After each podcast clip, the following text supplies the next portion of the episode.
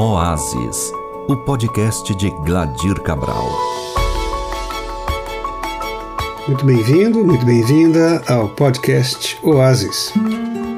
Escuta esta. Nestes versos tão singelos, minha bela, meu amor, pra você quero cantar o meu sofrer O som da viola pulsa toda a alegria que nasce no coração do Brasil. Nenhum instrumento parece marcar tão profundamente a alegria e os dilemas, os sentimentos e os sofrimentos do nosso povo como a viola. Nesta viola eu canto e gemo de verdade. Do norte ao sul do país, a viola acalenta as dores e os amores do nosso povo. É o caso dessa canção que estamos ouvindo, Tristeza do Jeca. Eu nasci naquela serra, num ranchinho beira-chão.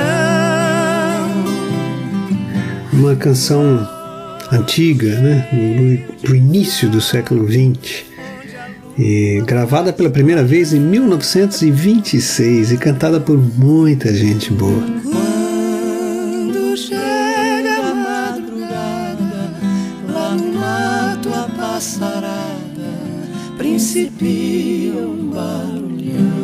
Uma canção melancólica, uma canção que fala de saudade. O choro que vai caindo, devagar vai se sumindo, como as águas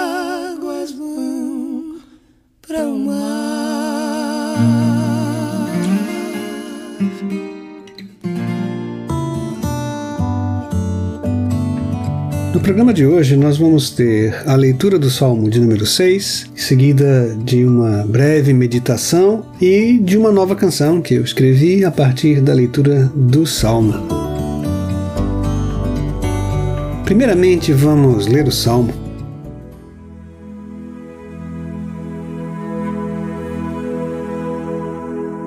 O Salmo de número 6 tem como subtítulo o seguinte: Para o mestre de música com instrumentos de cordas, em oitava, Salmo Davídico. Então, esse é um, um título do Salmo. Então, ele diz que, que, é um, que, é um, que é um salmo escrito para instrumento de cordas. E alguns acreditam que é para instrumento de oito cordas.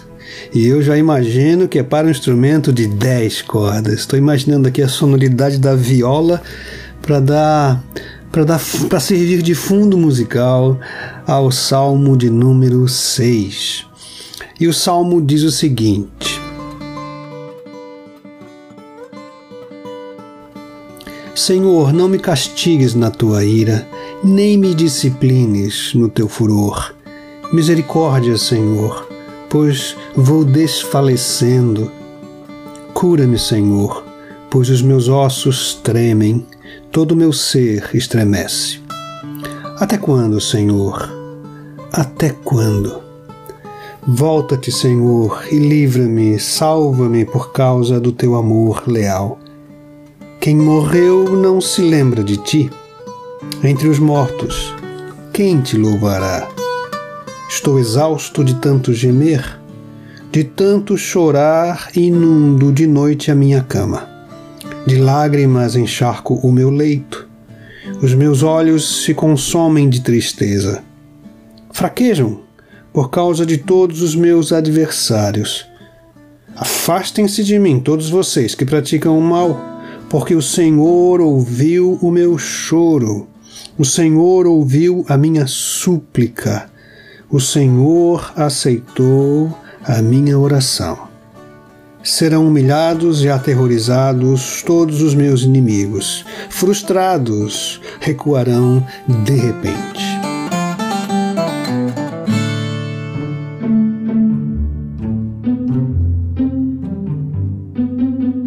Os instrumentos de cordas para produzirem som, além do sacrifício dos animais de cujos corpos são feitas as cordas propriamente ditas, o sacrifício das árvores né, a partir do qual é, o corpo desses instrumentos é, é construído, né, é, é, precisam ser percutidas, as cordas precisam ser percutidas, batidas, precisam ser puxadas, feridas. É assim que sai o som de uma viola. É, é preciso rasgar as cordas da viola. Então é por isso que a viola tem esse som, não é? o som rasgado dos dedos puxando e riscando as cordas da viola. Algumas vezes isso é feito com suavidade, outras vezes com mais intensidade e vigor. Mas cada batida produz não apenas um som, porém também um sentimento. Esse é o ponto. A música é, produz e cria uma atmosfera em que a emoção é reproduzida, é estimulada. Também, claro, ideias são propostas, né? é, mas, sobretudo, essa, essa, esse sentimento, essa sensação, essa percepção da existência. No caso do salmista, o som das cordas é de lamento, é de dor. Suas palavras falam do peso da ira de Deus. Seu clamor é por misericórdia, por cura, por livramento da opressão. Ele corre sérios riscos de morte, essa é a verdade. De seus lábios saem sons de lamento, saem gemidos, e de seus olhos brotam lágrimas. Então é um, é um, é um, é um poema, é uma canção, é uma moda triste e saudosa. Então não é por pouco, não é por acaso que o, que o salmista vai dizer coisas como assim: é, Cura-me, Senhor, pois meus ossos tremem, todo meu ser estremece. E é claro que na medida em que o salmo se move para o fim, né, quando ele chega na, lá no final, há, há uma mudança. Então o salmista se dirige aos seus amigos, afirmando pela fé que já foi atendido por Deus. O Senhor ouviu o choro, a súplica, a oração, e isso basta. E ele consegue até mesmo antever o reverso da fortuna dos seus inimigos. E por isso que o salmo termina nesse tom, né? Que serão humilhados, aqueles meus inimigos serão aterrorizados, frustrados em seus planos contra, né? Contra mim. Ali no versículo 3 do Salmo há uma entrecortada oração. Que literalmente o que está escrito lá é assim: Tu, Senhor, até quando? Basicamente é isso. Tu, Senhor, até quando? O salmista está incomodado com a demora, com o silêncio de Deus, que parece estar ausente, distante.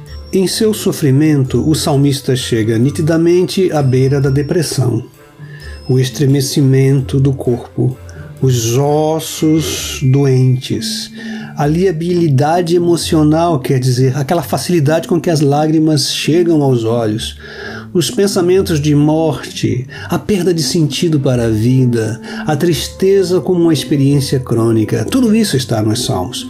Mas, sobretudo, a sensação de isolamento que a tristeza traz. Os olhos estão cansados de tanto chorar e fraquejam.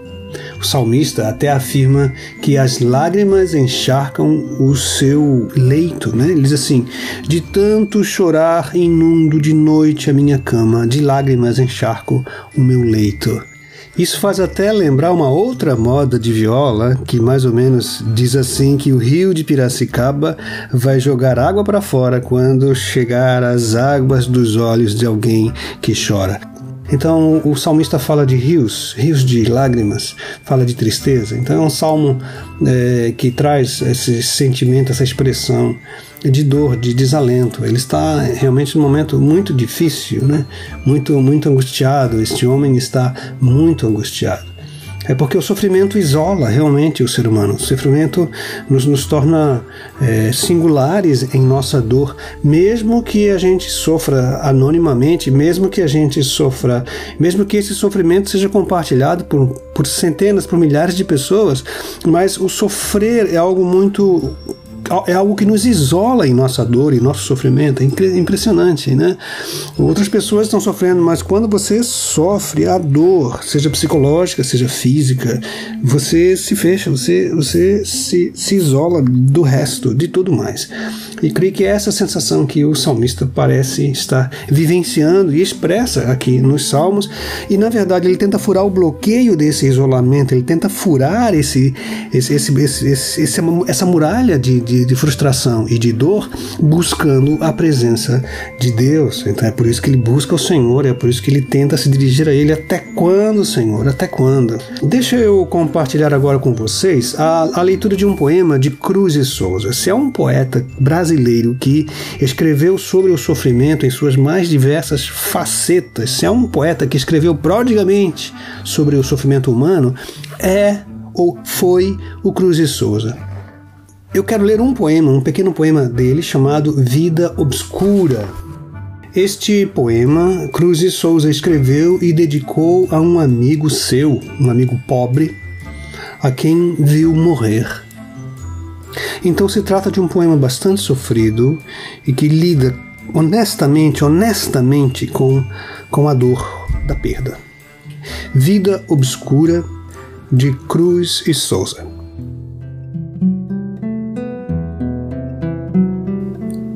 Ninguém sentiu o teu espasmo obscuro, ó ser humilde entre os humildes seres. Embriagado, tonto dos prazeres, o mundo para ti foi negro e duro. Atravessaste no silêncio escuro a vida presa a trágicos deveres e chegaste ao saber de altos saberes, tornando-te mais simples e mais puro. Ninguém te viu o sentimento inquieto, magoado, oculto e aterrador, secreto, que o coração te apunhalou no mundo. Mas eu, que sempre te segui os passos, sei que cruz infernal prendeu-te os braços e o teu suspiro, como foi profundo. Então a gente percebe aqui toda a solidariedade do amigo que contempla a morte do seu companheiro, do seu colega ou daquela pessoa conhecida, né, que é uma experiência comum, muito comum nos dias em que vivemos. Agora é interessante, né, como é, a experiência de Cruz e Souza em relação ao sofrimento humano se distingue pela, pela, pela, pelo tom de solidariedade que é algo que nos foge nos últimos dias. Né? Nós vivemos uma época em que milhares e milhares de pessoas estão morrendo né, em função desse vírus, dessa pandemia, mas ao mesmo tempo percebemos como a, como a insensibilidade se espalha, né? como as mortes vão se acumulando e o sentimento de indiferença parece se consolidar, parece que se torna uma, uma coisa naturalizada até. Né? Que possamos ser como Cruz e Souza, que possamos experimentar a, aquela sensibilidade que o poeta tem de saber que existe dor, saber que alguém sofre. Ou seja, atravessar o muro do isolamento que o sofrimento produz.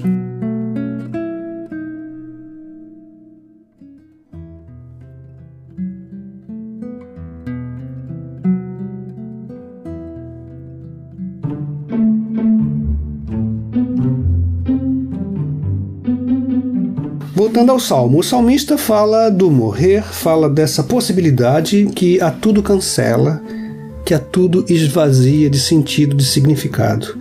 Ele utiliza o próprio risco de morte como um argumento em sua oração. Ele, ele, ele se dirige a Deus e diz: Quem morreu não se lembra de ti. Entre os mortos, quem te louvará? Né? Ele, ele utiliza esse argumento, né? De que a morte não é, não é interessante, nem para mim, nem para Deus. Né? Ele clama ao Senhor que o livre do morrer. Se por acaso alguém aqui está acossado, está perseguido pela tristeza, ou conhece alguém que está nessa situação, eu deixo a sugestão de um livro, tá? que é o livro Em Busca do Significado, do Viktor Frankl Ele foi um médico, um psiquiatra, um escritor que sobreviveu aos tormentos dos campos de concentração nazistas. Ele esteve em vários, inclusive Auschwitz. E ele sobreviveu aos traumas do pós-guerra e produziu um livro, esse livro que foi publicado em 1946, então logo depois que a guerra termina, né? Esse é um livro precioso, né? Do qual quero compartilhar apenas um trechinho em que ele fala da superação do sofrimento, da necessidade da superação do sofrimento, de como isso é possível, né? Ele acredita que, que é possível é, vencer o sofrimento por meio da significação, ou seja, a gente consegue vencer o sofrimento na medida em que a gente consegue entender e significar o nosso sofrer. E isso pode ser feito de várias formas, né? através de uma tarefa, estabelecendo um objetivo, um alvo, um plano, um projeto, um trabalho, uma obra, uma, uma ação, ou lembrando de alguém, né? lembrando de uma pessoa amada e querida, e isso pode lhe, lhe trazer significado. Você pode viver em função daquela pessoa, viver e sobreviver para poder reencontrar alguém. E a, e a própria experiência do sofrer pode ser uma, pode se tornar um ponto da significação, ou seja, o próprio sofrimento pode, ser, pode se tornar a grande tarefa. A tarefa será vencer o sofrimento de várias formas, de alguma forma. Então eu vou ler um trechinho do livro. É, é um trecho em que ele ele tem a oportunidade de falar aos colegas de prisão. Ele está no meio de um grande campo. Esse campo tem 2.500 pessoas presas ali, é, doentes, esfomeadas, oprimidas de todo lado.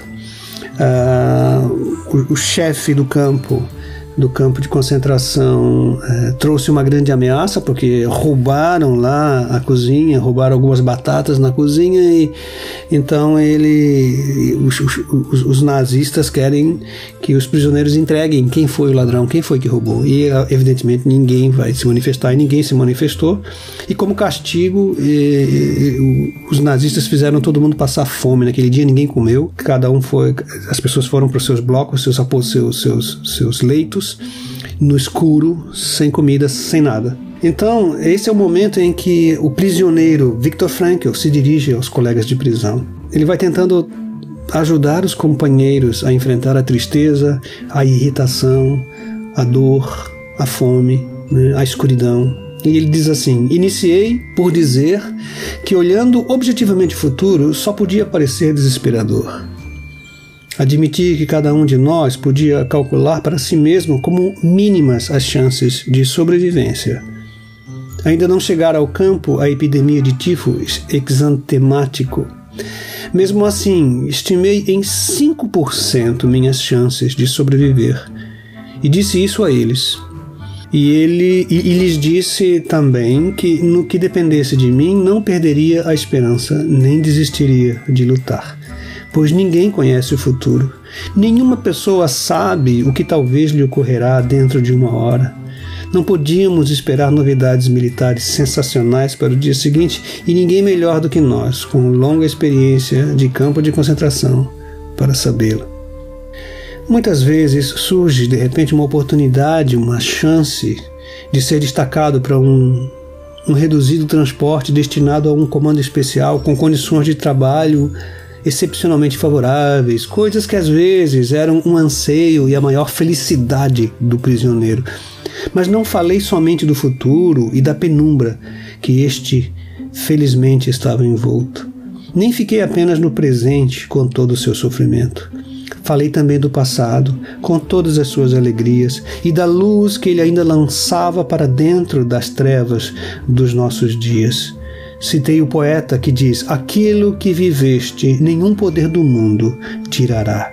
Aquilo que realizamos na riqueza da nossa vida passada, na abundância das suas experiências, essa riqueza interior, nada nem ninguém nos podem tirar. E assim segue então uh, segue né, o relato desse autor falando todo o seu discurso aos colegas de prisão e, e, e, ao final do relato, então, a luz acaba voltando e ele acaba enxergando, olhando para o, os olhos de cada um, as lágrimas nos olhos e, e recebendo o agradecimento, a gratidão dos seus colegas pelas palavras de consolo e de esperança e de amor. Então, essa é uma sugestão para você, tá? Se você está passando por, por momentos, momentos de tristeza, ou se você conhece alguém que está passando por momentos de depressão, de tristeza, leia esse livro, tá? Leia o livro Em Busca do Significado, de Viktor Frankl. Não é, não, não é um livro de autoajuda, não, não é um livro de, fácil, de soluções fáceis, mas é um livro de uma reflexão muito, muito madura, muito oportuna nesses dias em que atravessamos né, esse período de, de semi-quarentena, vamos dizer assim. Agora, voltando ao Salmo, né? Voltando ao Salmo, veja, uh, o salmista cita uh, inimigos que estão, que estão atormentando a sua vida. E se há inimigos, é, precisamos admitir que os, os conflitos do salmista são sociais também. Não são apenas conflitos psicológicos, mas são conflitos relacionais, são conflitos também que têm dimensão social, dimensão estrutural, dimensão política. O, o mundo real, o mundo verdadeiro, o mundo concreto. Né? Ah, neste salmo tão breve, né, tem apenas dez versículos, o nome do Senhor, o nome sagrado né, de Yahvé, aparece oito vezes, o que mostra a importância que Yahvé tem, a importância que o Senhor tem como, como âncora, como poder e superação do desespero e da tristeza. Né? O, o salmo também reflete quão perigoso era viver naquele mundo né, tão perigoso quanto na época do Victor Frankl, tão perigoso quanto na época de Guimarães Rosa, né, que, que viveu durante a Segunda Guerra Mundial, aquele mesmo período, né, o Guimarães vivendo em Hamburgo, de, trabalhando no consulado brasileiro, ajudando também a muita gente a escapar do nazismo, vivendo de perto, né, a, a o que há de demoníaco naquele sistema fascista, né? É, e ele escrevendo lá em, no, na obra Grande Sertão Veredas, é, ele, vai, ele, vai, ele vai falar exatamente isso, falar sobre o, o quanto é perigoso viver. Né? É, e ele faz isso pela boca de seu personagem principal, o Riobaldo, que diz assim: viver é negócio muito perigoso. Viver é perigoso. Esse aqui é o ponto. Viver é perigoso lá naquele mundo do, do, salmista e no nosso mundo hoje. Há muitos riscos, há, muitas, muita, há muita violência, violência nas palavras, violência nas pessoas, violência nos, nas instâncias políticas. Não é? Nós vivemos em, em, constante, em constante risco, em constante provação. Essa aqui é a grande, grande realidade. Mas há que se enfrentar o medo. O que fazer para enfrentar o medo? Como enfrentar o medo? Né? Uma das maneiras, e essa é a, é a maneira que eu, que eu queria trazer a partir do Salmo 6. Salmo 6. É, uma das maneiras de enfrentar o medo é buscando a oração, buscando a presença do Senhor, é compartilhando com Ele este medo, essa tristeza, essa dor. É, essa é uma das maneiras. Não, é, não há mágica nisso, né? não há nenhum tipo de mistificação, não mas há sim uma grande alegria, há sim um grande alívio quando se compartilha com o Eterno essas dores de nós, criaturas que vivemos no tempo, na temporalidade. Bom, em relação ao Salmo e tentando responder a ele, eu escrevi uma canção e gostaria de compartilhar com vocês agora, chamada Até Quando, Senhor? Eu peguei essa ideia, né? Eu peguei essa ideia é, que o Salmo traz no versículo 3, essa pergunta, né, essa pergunta raiz, essa pergunta fundante, né, essa pergunta que está na base do Salmo, que nos que é transformada em oração. Né, e, e muitas vezes a oração pode consistir exatamente nisso. Até quando, Senhor? Até quando? E aí eu fiz uma canção que eu quero compartilhar agora.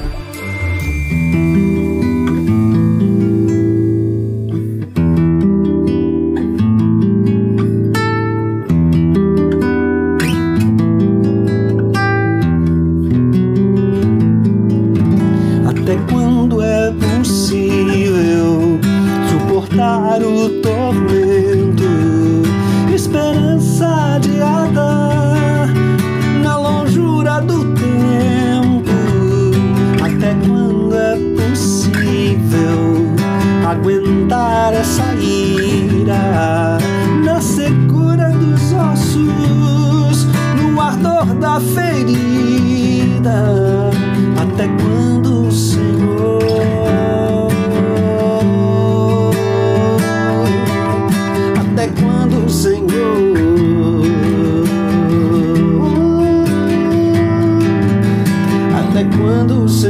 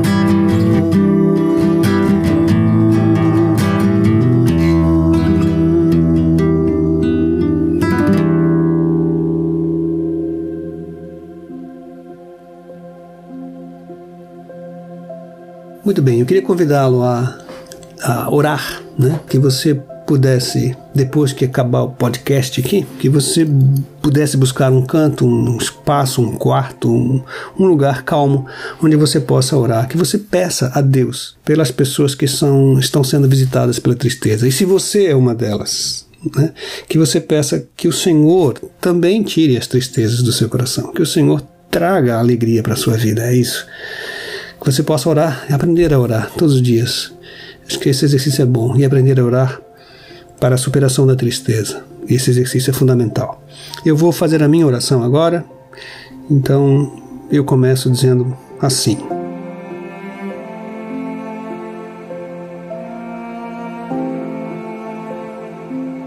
Senhor, Criador da vida, fonte de toda alegria e consolação ouve os lamentos desse povo que sofre, oprimido e calado.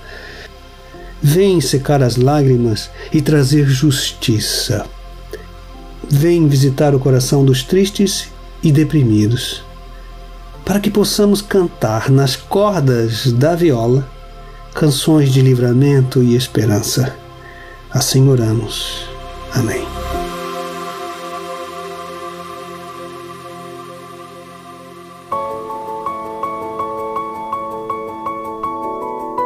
Oásis, o podcast de Gladir Cabral.